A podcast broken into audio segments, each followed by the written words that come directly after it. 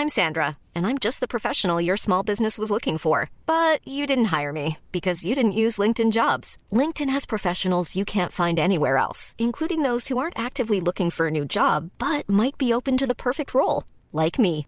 In a given month, over 70% of LinkedIn users don't visit other leading job sites. So if you're not looking on LinkedIn, you'll miss out on great candidates like Sandra. Start hiring professionals like a professional. Post your free job on linkedin.com/people today.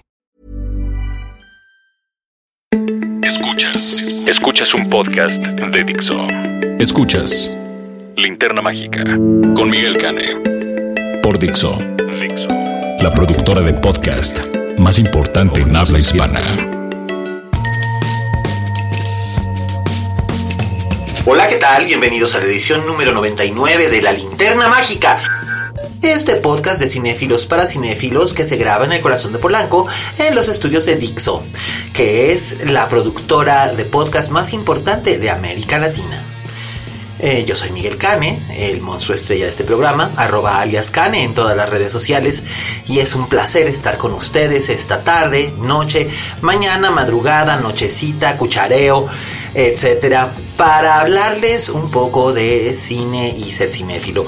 Pero ¿qué les parece si antes eh, vamos con nuestro crítico, Raulito Fuentes, el crítico de cine más chingón de todo Jalisco y de todo el occidente? Y eh, él nos va a hablar en esta ocasión de algo que es cine, pero no necesariamente de cine en pantalla. Raulito se echó el piloto de Sharp Objects, la nueva serie de la HBO, basada en la novela de Gillian Flynn, protagonizada por Amy Adams, y nos va a contar qué fue lo que vio. Así es que, adelante, Raulín. Oye, Fuentes.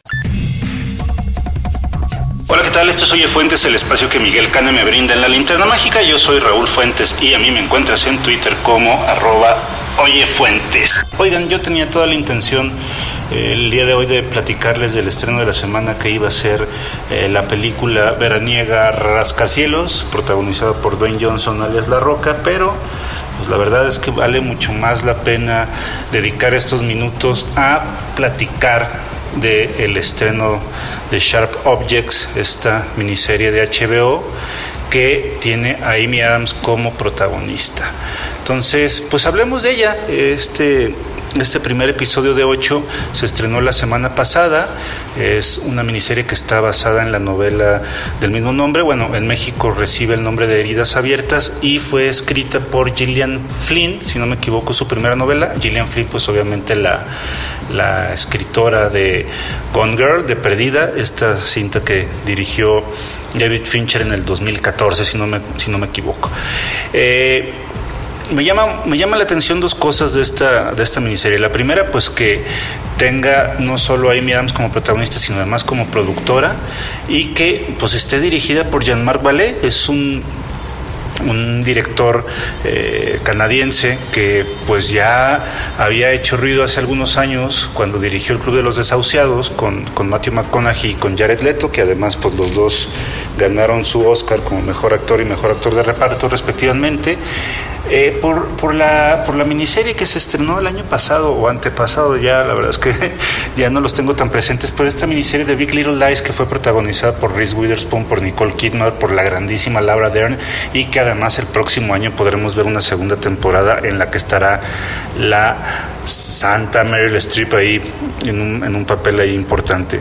Eh, me, me llama también la atención porque pues no esperaba ver, digamos, a, a, una estrella como tan en ascenso como lo es Amy Adams, una estrella, una estrella triple A, una, una actriz que nunca se ha visto envuelta en escándalos, que eh, año con año entrega eh, actuaciones muy solventes. De hecho, si hacemos memoria, hace un par de años este, nos entregó dos grandísimas actuaciones en dos grandísimas películas. Una fue, por supuesto, La llegada de Denis Villeneuve y la otra, pues, Animales Nocturnos de, Tom Ford. Eh, aquí ella interpreta el papel de una reportera. Ella eh, es una reportera de un periódico y la comisionan a que vaya a investigar dos muertes que han sucedido en su pueblito natal. Entonces, eh, pues ella se lanza a investigar, a sacar pues una nota periodística de qué está pasando con estos dos asesinatos y digamos que al momento en que llega, unos días después de que llega, hay, uno, hay un tercer asesinato. Son tres muchachas, tres adolescentes que han sido asesinadas violentamente, por lo que ya se tiene una cierta hipótesis de que podría haber un asesino serial en este pueblito. El personaje que interpreta eh, esta, esta Amy Adams se llama Camille Pricker y eh, pues podemos deducir que ha tenido una infancia muy difícil, este, con hay algunas cosas con el alcohol, la vemos bebe y bebe todo el episodio y además con ciertos traumas. Eh, los ocho episodios tienen unos títulos que eh, pueden ser enigmáticos, pero que al final del primer episodio vamos a saber pues qué significan estos títulos. El primero se llama Vanish y Vanish es una palabra que en los últimos segundos entenderemos su significado. Yo no he leído la novela original, pero yo creo que por lo menos en este primer episodio esta revelación que se hace en el último minuto nos da un matiz muy interesante del, personaje que interpreta Amy Adams. Además de ella está otra actriz que a mí me parece fabulosa, que es Patricia Clarkson, que como bien decía un amigo por ahí en Twitter en estos días que se estrenó la serie, creo que sí está gritando que al menos la nominen al Emmy porque su papel de, mamá de Amy Adams, una mamá castrante, es de estas mamás que les importa mucho el qué dirán sobre, sobre sus hijos pues está muy bien interpretado. La verdad es que Patricia Clarkson nunca ha tenido como una fama como la de una Meryl Streep, por ejemplo, o incluso una Kathy Bates, pero a mí me parece que es una de las mejores actrices sólidas, al menos de una generación de actrices que oscilan entre los 55 y los 65 años sin, sin ninguna bronca. Está también por ahí Chris Messina, Chris Messina, eh, pues lo recuerdas también, junto con Patricia Clarkson, ellos estuvieron eh, en uno de los últimos episodios de la serie Six Feet Under, también de HBO, pero además pues él interpretó al papel de, el, papel de esposo de, de Amy Adams en, en, Julia en Julia, entonces por ahí eh, pues está bonito, ¿no? De repente que actores que que ves juntos en una película los puedas volver a ver en otra, en otra producción. Mm, decir que como primer episodio creo que la, la, premisa está muy bien, muy bien narrada. Me parece que Vale hace un gran trabajo para describir al pueblo en el que vivía Amy Adams. Describe muy bien al personaje, describe muy bien las motivaciones o las faltas de motivaciones que tiene ella para, para llegar a trabajar a este pueblo. Y también una cosa ya como, como dato trivia que me gustó muchísimo es que eh, la actriz que interpreta a, Amy Adams de, niña, cuando, cuando la estamos este, viendo de jovencita viviendo en este pueblo, pues es Sofía Lilis. Sofía Lilis es la chica que conocimos en la película de It, o, o eso, esta nueva versión, que pues no sé si ustedes, pero yo cuando la vi, de veras me parecía que estaba viendo una, a una versión muy, muy joven de, Amy Adams y pues qué padre que, que, este, que los productores le dieron el ojo como para pues que sea la Amy Adams de, de chiquita. Mm, creo que no hay como mucho más que decir, no más que eh, los personajes pues apenas se están develando. Por ejemplo, Chris Messina interpreta a un sheriff que llega, bueno, un investigador, un policía que llega a investigar sobre estas muertes. Eh, como les dije, el papel de, Patricia Clarkson pues es el, el, de la mamá de Camille. Y por ahí también está Elizabeth Perkins. Yo hace mucho que no veía a Elizabeth Perkins en una producción. Ella es, bueno, yo la recuerdo únicamente por dos películas. Una es obviamente pues Vilma Picapiedra en la primera versión de, de, estos personajes, que, en la que John Goodman hizo a Pedro Picapiedra, y también como el interés romántico de Tom Hanks en quisiera ser grande, pero de ahí en fuera, pues no la recuerdo en algún otro papel importante, pero sí este, pues sí recuerdo que a mí me caía muy bien y qué bueno que esté también en esta, en esta miniserie de HBO. Eh, Ojalá la serie siga por un buen camino. Creo que este primer episodio sí nos da como mucha carnita. Está muy bien dirigida. Los momentos de tensión creo que están muy bien manejados.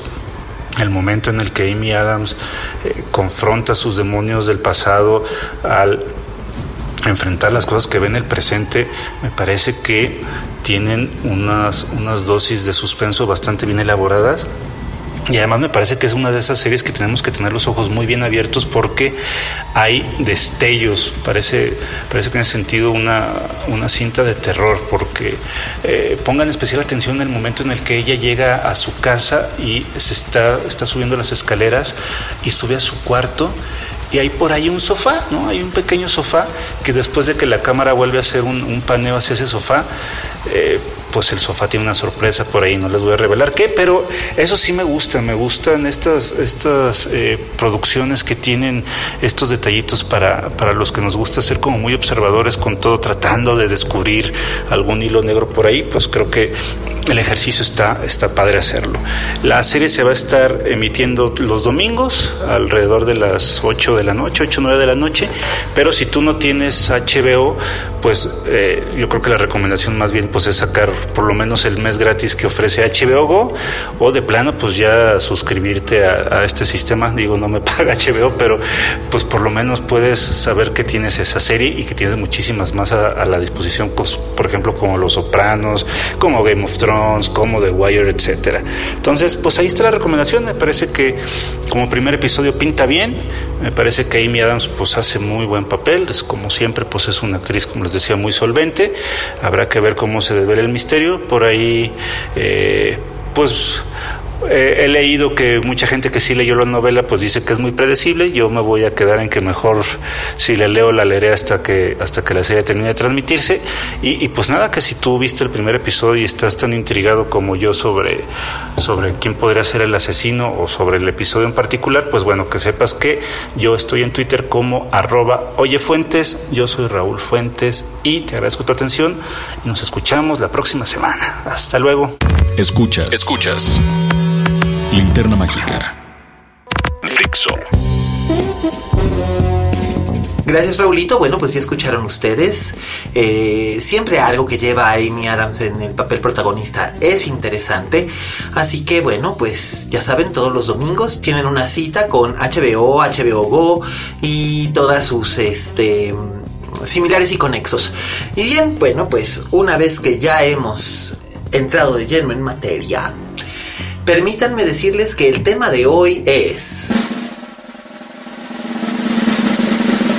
¿Cuál es la diferencia entre el cinéfago y el cinéfilo?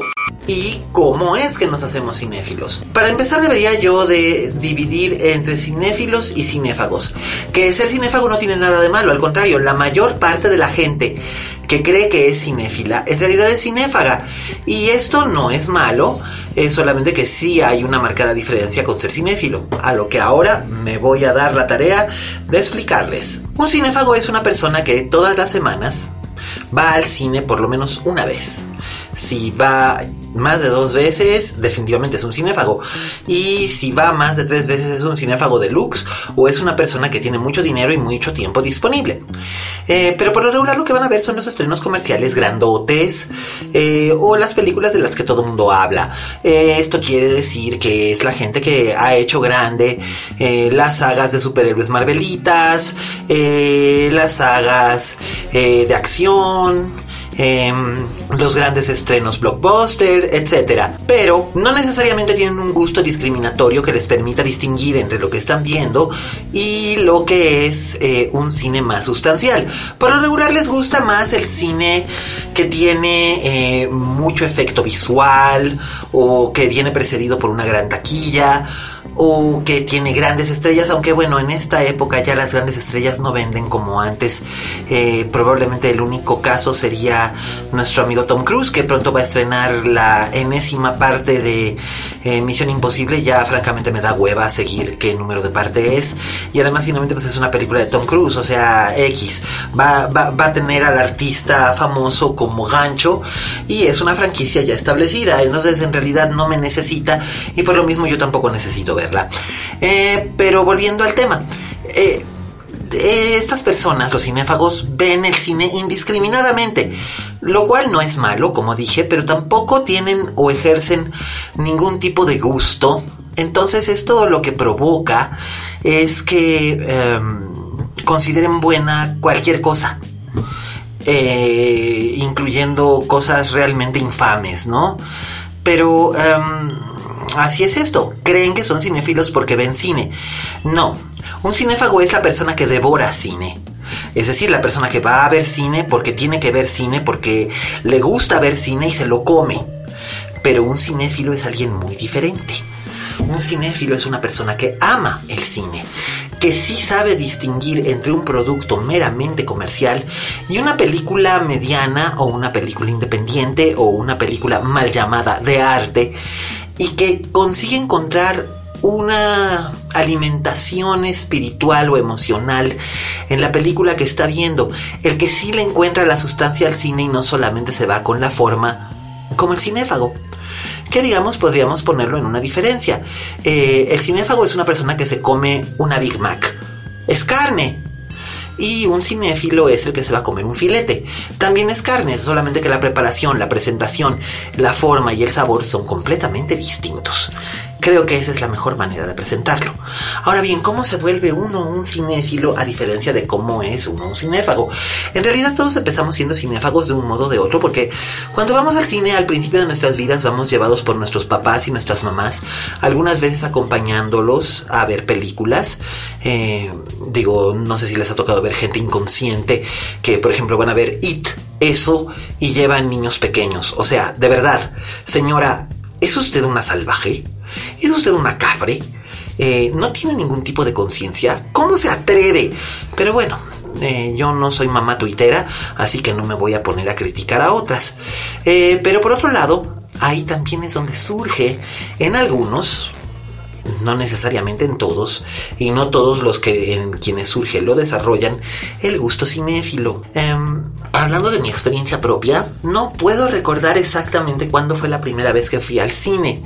Eh, mi mamá dice que la primera, primera vez que fui al cine debe haber tenido como no sé, como un año y lo que fuimos a ver fue Blancanieves y los siete enanos, la de Disney en el cine continental, que el cine continental marcó una parte muy importante de mi vida. Ahora ya no existe y cuando lo derribaron lloré mucho, pero volviendo. Eh, la única imagen que tengo yo de lo que probablemente fue esa función de Blancanieves y los siete enanos es la imagen de los enanos caminando sobre un tronco, eh, silbando, eh, porque van no sé si van a la mina o regresan de la mina. Hace tanto que no veo Blancanieves y los siete enanos que la verdad no, no estoy seguro. Pero eso es algo que retengo como un jirón de un recuerdo y no sé si es a sugerencia de lo contado por mi madre o si de verdad lo recuerdo. Después em, hay una anécdota muy famosa de la que apenas si me acuerdo, pero mi madre la ha contado tantas veces y yo la he contado tantas veces porque me la ha contado mi madre, que se ha vuelto muy, este, muy popular y que mucha gente la asocia conmigo. Cuando tenía yo como unos tres años me llevaron a ver eh, al, al, mismo cine continental Bambi. Y dice mi mamá que en el momento en el que la madre de Bambi muere, que por cierto, nunca vemos morir a la madre de Bambi jamás, ni siquiera la vemos muerta. Lo que vemos es a la mamá de Bambi correr y saltar, correr y saltar y gritarle a Bambi, corre, Bambi, corre. Y Bambi corre, corre, corre, corre, corre. Y luego oímos un disparo. Ya es hasta después que aparece Bambi buscando mamá, mamá, que sabemos que su madre está muerta cuando aparece su infame padre, el príncipe de los bosques, para decirle, Bambi, tu madre ha muerto. El hombre la ha matado ahora tendrás que vivir solito. Eh, que por supuesto contribuyó a muchísimos traumas. Dice mi mamá que en ese momento yo me volteé y entonces este, le pregunté, ¿está muerta? Y mi madre no supo qué contestarme y nos empecé a gritar, está muerta, está muerta. Y empecé a gritar y a llorar y se hizo contagioso con otros niños de la sala. Entonces me tuvieron que salcar en brazos del cine y mi mamá estaba muy espantada. Mi papá insistió en que no era posible que yo le fuera a tomar miedo al cine y me volvieron a llevar a la semana siguiente a ver La Bella Durmiente de Disney. De esa sí que me acuerdo porque fue el primer gran amor de mi vida pero este ya hablaremos de cine de animación en otra ocasión. A lo que voy es a esto. Eh, todos empezamos a discernir ciertas cosas que son nuestro gusto cuando somos niños. Hoy día, por ejemplo, podemos ver que muchos papás le han inculcado a sus hijos el amor desmedido por la saga Star Wars como un legado que se pasa de padres a hijos. Em, personalmente yo no considero eso realmente un legado y lo considero más bien como una afectación. Está bien que a la gente de mi generación le haya gustado Star Wars, pero no siento que sea necesario eh, replicar en los niños ese gusto en lugar de permitirles que desarrollen el propio. Nuestros padres ciertamente no lo hicieron por nosotros, pero en la época de nuestros padres no existían esas sagas entonces, eh, supongo que ese es el meollo del asunto. y lo que ha resultado en que haya menos cinéfilos en las generaciones posteriores que en las generaciones anteriores a la mía, y de la que siento que la mía, los que nacimos en los 70, somos realmente de los pocos cinéfilos de cepa que quedamos. Eh, por eso este podcast y por eso esta lucha constante por tratar de estimular a la gente que nació después de 1983 por em, buscar el cine que es anterior al cine de autor, conocer nuevos directores, buscarle la sustancia al cine más que solamente la forma. Em, ¿Y cómo empecé yo? Bueno, pues para empezar, eh, mucha gente lo sabe, yo crecí eh, con dos papás y dos mamás, es decir, mi papá, mi mamá y mi abuelo y mi abuela, entonces yo pensaba que todas las familias eran así. Y tuve la buena suerte de que mi abuelo, cuando yo vine al mundo, ya estaba jubilado, entonces se dedicó en cuerpo y alma únicamente a, a mi educación, tanto emocional como cultural. Entonces no solamente me enseñó a pintar, me enseñó a escribir, me enseñó a leer y me enseñó a hacer cuentas antes de que yo entrara primero de primaria, sino que también me enseñó lo que era el cine.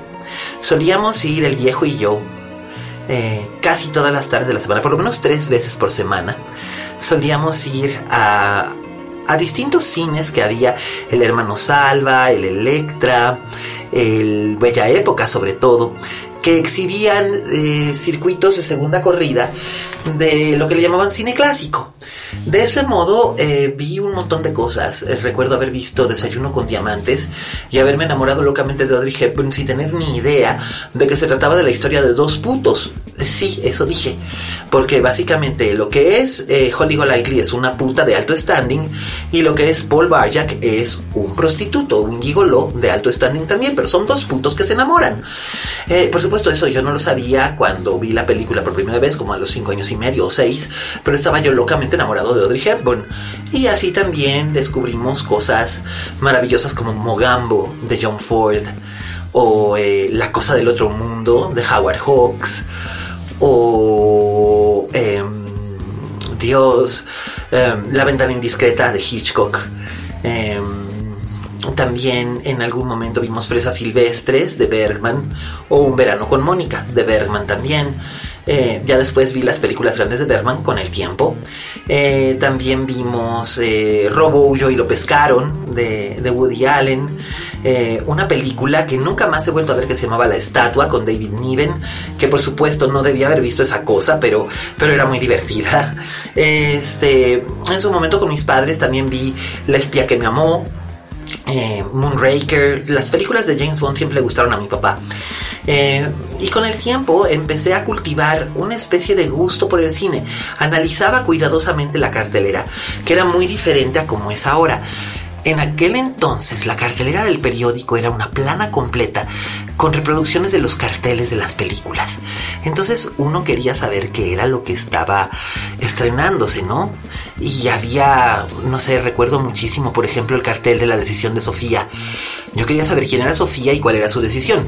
Eventualmente lo supe y este descubrí bien a Meryl y eh, puedo decirles que la decisión de Sofía es una de las películas más bellas que he visto, pero como cinéfilo y como persona es hermosísima, pero no quiero volverla a ver. Em, el cinéfilo va decantándose por las cosas que le gustan y que le impresionan mejor, por los directores que más le hablan. Es decir, eh, por ejemplo, una vez que ves una película de John Cassavetes y decides que quieres ver el resto, pues lo haces. Entonces ves este Faces y Shadows y Opening Night y Streamers y Gloria y eh, Una mujer bajo la influencia y, de repente descubres que en realidad lo tuyo era el cine de Casaveris y entonces vas encontrando referencias a Casaveris en las películas, por ejemplo, de Richard Linklater o de otros directores de esta generación que le rinden homenaje. O bien, ¿te gusta el cine de suspenso de Polanski? ¿Te gustó Chinatown? ¿Te gustó eh, El Inquilino? ¿Te gustó, en efecto, la trilogía de los apartamentos? ¿Te gustó El Inquilino? ¿Te gustó Rosemary's Baby? ¿Te gustó Repulsión? Entonces vas encontrando ciertas influencias de Polanski en otras películas o en otros cineastas. Descubres que te gusta el cine francés y entonces empiezas a cultivar tu gusto por el cine francés. Descubres que te gusta el cine alemán del nuevo cine alemán encabezado por Rainer Werner Fassbinder. Entonces empiezas a cultivar tu gusto por el cine alemán moderno. Eh, descubres que te gusta el cine de Almodóvar y entonces empiezas a cultivar tu gusto por el cine de Almodóvar que por supuesto te va a llevar a conocer el cine de John Waters y te va a llevar a conocer el cine de culto del que se nutrió el propio Almodóvar. A lo que voy, empiezas a desarrollar una especie de comunicación única y personal con el cine, que no necesariamente tiene que ver con el gran estreno de la semana con 400 mil copias que, que ocupa todas las salas. Empiezas a buscar el cine en Blu-ray, en DVD, online, eh, escarbas, investigas, preguntas, te vas encontrando con otros cinéfilos, vas formando pequeños clubes o pequeñas, pequeños vínculos. Grandes amistades nacen precisamente del amor del, al cine. Eh, no solo grandes amistades, amantazgos y hasta matrimonios. A lo que me refiero, ser un cinéfilo no es lo mismo que ser un cinéfago y eso ya ha quedado claro, pero ser un cinéfilo no necesariamente implica que seas un snob. Significa que tienes una pasión. El cinéfago no tiene una pasión, tiene un apetito el cinéfilo. El cinéfilo tiene una pasión por saber, por querer conocer más. Por ejemplo, me pregunto cuánta gente de la que vio La La Land eh, después empezó a investigar las otras referencias a las que hacía eh, eh, referencia Chazelle, los paraguas de Cherburgo, Un americano en París, Top Hat, Desfile de Pascua. Eh, todos esos grandes musicales de la época de los 50, ¿no? O de los 60. Y al mismo tiempo también eh, las personas que se vuelven locas con las grandes secuencias de acción de Terminator o Die Hard eh, son fieles a ese tipo de, de, acción old school y entonces van investigando sobre cuáles fueron las referencias que tenía Quentin Tarantino para hacer, em, no lo sé, Kill Bill o Inglorious Bastards. Y poco a poco se va creando un circuito en el que nos vamos alimentando de un cine que no teníamos manera de conocer.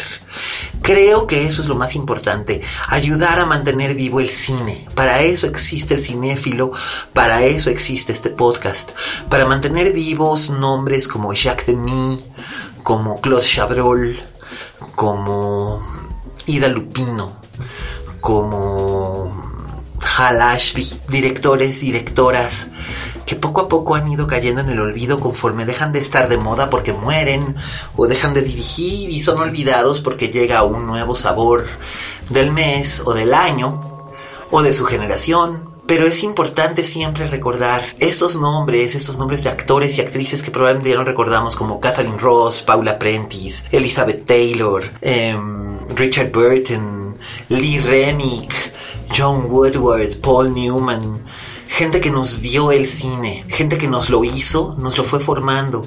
No tengan miedo a ver el cine en blanco y negro, no tengan miedo de ver películas de los 30, de los 40, 50 o 60.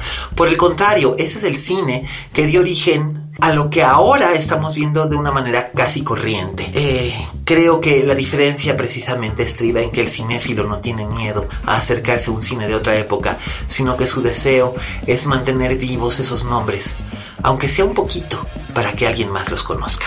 Sé que ese es mi caso. Y bueno, esta ha sido la edición número 99, sí, 99 de la linterna mágica. No sé qué vamos a hacer con el este con el número 100 eh, tenemos una idea, Raulito Fuentes y yo, pero todavía eh, tenemos que ver de qué manera podemos este, concretarla. Pero de otro modo, eh, creo que es muy importante este, tener en cuenta que putas, han sido 99 emisiones de un podcast que ha pasado por un montón de encarnaciones y que a mí en lo personal me ha dejado grandes realmente grandes satisfacciones. Este, me preguntaron si tenía yo alguna recomendación ahora que ya no, que ya no hago reseñas. Este, sí, sí, sí, sí. De hecho, yo ya había reseñado en algún momento después del Festival de Morelia, yo ya había reseñado eh, Final Feliz de Michael Haneke. Ya está disponible en salas cinematográficas y también por ahí anda Desobediencia de Sebastián Lelio. Eh, las dos vale muchísimo la pena que las busquen y que las vean. Eh, principalmente porque no solo es trabajo de grandes directores, sino porque son cintas que cuestionan ciertas maneras, ciertos modos y ciertas posturas de nuestro statu quo. Y siempre es bien interesante ver lo que piensa la otra mitad. Eh, Desobediencia es especialmente hermosa, así que de verdad vayan, aunque sea nada más para ver a Santa Rachel Weisz como nunca. Y también eh, Final Feliz, bueno, Final Feliz no es la mejor película de Michael Haneke, ya lo he dicho antes, pero siempre preferiré una película tibia de Michael Haneke a una película brillante de un director mezquino porque Michael Haneke, aun cuando está tibio, nos ofrece grandes atmósferas, grandes cuestionamientos y confrontaciones, y creo que es muy importante acercarse a ellos. Así que bueno, quienes preguntaban si tenía yo algún tipo de recomendación, la tengo. Así que este ya se las hice y pues ahí queda la, la recomendación de la de, esta quincena. Este, vayan y vean esas películas, creo que vale mucho la pena. Y bueno, pues los avisos parroquiales, como siempre, ya saben, dudas que corroen, por favor, usen el hashtag linterna mágica para poder este, expresarnos sus opiniones. Eh, yo siempre procuro contestar menciones. Raulito Fuentes sé que lo hace siempre, invariablemente y siempre contesta preguntas. Y bueno, pues por supuesto también agradecerle a toda la gente que nos, que nos escucha eh, y nos ha estado escuchando a lo largo de 99 eh, emisiones. Eh, tendría yo que empezar por agradecer, bueno, aparte de a mi mamá, que siempre, que siempre escucha esto, también agradecerle a gente como César y como Pablito Otero, que nos oyeron desde el principio, y Beto y Miri y Laura, y mi amiga Liliana y su familia, que ya convirtieron el podcast en, en algo familiar, cosa que agradezco mucho. también a Caro, que nos escucha en Guadalajara, a Enrique, Enrique González, alias el otro, ya Enrique ya, este, gracias por escucharnos y por haber colaborado en algún momento con nosotros. A Luis Sosa, que siempre nos escucha también y que en ocasiones ha venido aquí. Em, a los que han sido nuestros invitados. Regina Blandón, Cassandra Changuerotti, Fernanda Solórzano, eh, Joe Giordano Chalamanch, eh, Manolo Caro, que son realmente, han sido realmente tesoros los que hemos tenido aquí cuando nos visitan. Eh, Roberto Cavazos, que sin ti no me hubiera aventado a hacer esto. Muchas gracias siempre y como ves, no me olvido de saludarte. Y por supuesto también, pues, a toda nuestra bandota, mis tocayos, Miguel Zárate y Miguel Ochoa, que que siempre están ahí, que son lo máximo. Eh, a Pipe, estoy escribiendo, así que ya sabes, si esto sale y esto cuaja, es culpa tuya. Este, también a toda la gente que hace posible este podcast, a Vero desde los controles, que ha sido un trabajo brillante el que desarrolla. Muchísimas gracias, Vero. A nuestro formidable Federico del Moral, alias Fede. Eh, Fede, que es nuestro postproductor y que hace que nosotros podamos escuchar a veces música como la que tenemos de fondo o interesantes diálogos cinematográficos como este. Nam nam. Nam nam. nam nam. Y claro, ya lo oyeron ese era Fede. También quiero agradecer a Dani Sadia eh, en la producción y a Oscar por los magníficos textos que siempre acompañan las presentaciones de este de este podcast. Quiero agradecerles que han estado con nosotros a lo largo de, bueno, pues son este dos años. Han sido dos años, este, eh, en, las, en las buenas, en las malas y en las mejores. Este, que han seguido aquí, aunque hay veces que se me que se me vaya la onda. Bueno, ya sabemos por qué se me iba la onda. Este eh, y sobre todo por seguir contribuyendo ese granito de arena a hacer cinéfilos, a la cinefilia. Y como decía mi, mi, mi, colega Arturo Aguilar, que en ocasiones también nos ha, nos ha acompañado aquí como, como invitado, lo importante lo importante es hacer que las personas recuerden que hay muchos otros cines, más allá del que solamente está en cartelera o del que está en la plataforma digital. La cosa es saber buscar, adquirir un gusto, refinarlo, amarlo, perseguirlo, crearlo, tener una, una afición que realmente se pueda considerar un arte. Y finalmente eso es lo que es el cine, sino arte que nos explica la vida. Muchísimas gracias. Buenas tardes, buenas noches, buenos días. Yo soy Miguel Cane. Y recuerden, como dijo la Betty Davis, en este negocio si no tienes fama de monstruo, no eres una estrella. Hasta la próxima.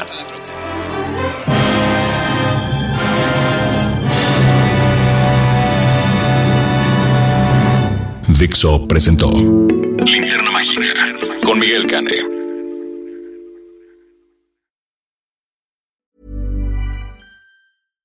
How would you like to look five years younger? In a clinical study, people that had volume added with Juvederm Voluma XC in the cheeks perceived themselves as looking five years younger at six months after treatment. Look younger, feel like you. Add volume for lift and contour in the cheeks with Juvederm Voluma XC. Reverse signs of aging by adding volume to smooth laugh lines with Juvederm Volure XC. For important safety information and to find a licensed specialist, visit juvederm.com. That's J U V E D E R M.com. Not for people with severe allergic reactions, allergies to lidocaine, or the proteins used in Juvederm. Common side effects include injection site redness, swelling, pain, tenderness, firmness, lumps, bumps, bruising, discoloration, or itching. There's a risk of unintentional injection into a blood vessel, which can cause vision abnormalities, blindness, stroke, temporary scabs, or scarring. Talk to a licensed specialist to find out if it's right for you.